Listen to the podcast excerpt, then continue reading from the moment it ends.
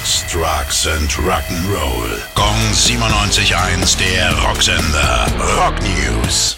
Whitesnake legen ihr Album Restless Heart neu auf. Ursprünglich kam die Scheibe 1997 raus, wurde in den USA aber nicht veröffentlicht. Das ändert sich jetzt mit der Super Deluxe Neuauflage. Die beinhaltet außerdem noch ein Fotobuch, eine DVD und jede Menge anderes Bonusmaterial. Zu haben gibt's das alles ab 29. Oktober auf Vinyl und auf CD.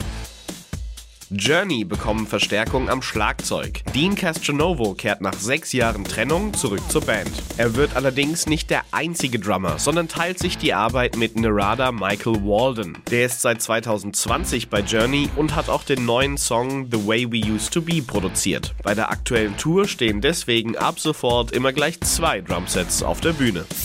Gong 97.1, der Rocksender. Sex, Drugs and Rock'n'Roll.